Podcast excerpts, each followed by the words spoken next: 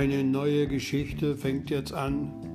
Sitzt ihr alle schön brav in der ersten Reihe? Nimmt den Finger aus der Nase, da gibt es nichts zu suchen.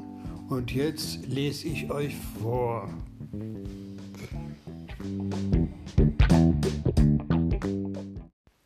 Dornröschen. Es waren einmal ein König und eine Königin, die bekamen eine Tochter und der König veranstaltete vor Freude ein großes Fest. Er lud alle Freunde und Verwandten ein und zwölf gute Feen. Eigentlich gab es dreizehn Feen im Lande. Weil aber nur zwölf goldene Teller hatte, musste eine zu Hause bleiben. Das Fest wurde mit großer Pracht gefeiert und zum Schluss beschenkte jede der Feen das Kind mit einer Wundergabe die eine mit Klugheit, die zweite mit Schönheit, die dritte mit Reichtum und so fort.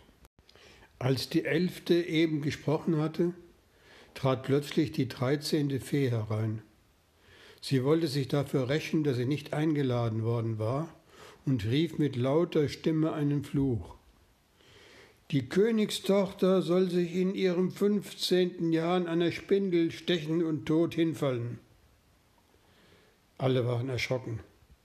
Da trat die zwölfte Fee hervor, die ihren Wunsch noch übrig hatte. Weil sie den Fluch aber nicht aufheben, sondern nur mildern konnte, sagte sie, es soll kein Tod sein, sondern ein hundertjähriger tiefer Schlaf. Da ließ der König alle Spindeln im Land verbrennen, und das Mädchen wuchs heran.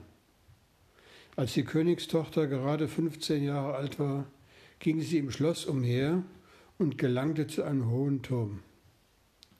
Sie stieg die Wendeltreppe hinauf und fand in einem Stübchen eine alte Frau, die Flachs spann.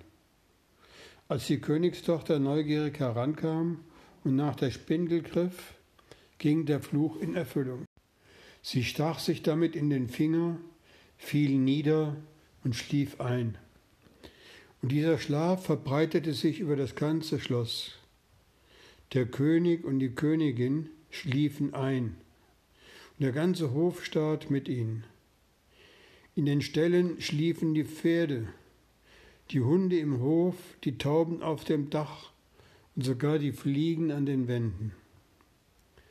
Rings um das Schloss aber begann eine Dornenhecke zu wachsen, die jedes Jahr höher wurde, bis gar nichts mehr von dem Schloss zu sehen war. Bald verbreitete sich die Sage vom schlafenden Dornröschen, denn so wurde die Königstochter genannt. Von Zeit zu Zeit kamen Königssöhne von weit her und versuchten durch die Hecke zu dringen, aber sie blieben alle in den Dornen hängen. Nach langen Jahren kam endlich wieder ein Königssohn vorbei, der den Weg durch die Dornenhecke wagen wollte. Nun waren aber gerade hundert Jahre vergangen, und der Tag gekommen, an dem Dornröschen wieder erwachen sollte. Als der Königssohn sich der Hecke näherte, wurden lauter schöne Blumen aus den Dornen, er konnte unbeschädigt hindurchgehen. Der Königssohn ging überall durch das schlafende Schloss, bis er endlich zu der Stube kam, in der das schlafende Dornröschen lag. Es war so schön, dass er es küssen musste. Da schlug Dornröschen die Augen auf und sie gingen zusammen in den Hof, wo auch der König und die Königin erwachten. Die Pferde standen auf und rüttelten sich, die Jagdhunde sprangen herum und wedelten mit dem Schwanz, und die Tauben flogen ins Feld.